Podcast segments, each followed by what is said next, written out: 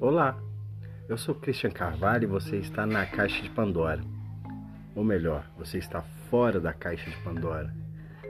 Um momento para a gente refletir sobre as coisas do dia a dia e sair um pouquinho desse cotidiano caótico.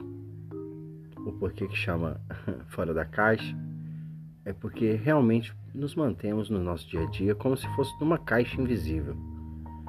E no momento, devemos pensar fora da caixa buscar novas visões e olhar as coisas com o segundo olho, ou terceiro se você for uma pessoa mais evoluída. Então, acompanhe nesse podcast nossos relatos e dia a dia.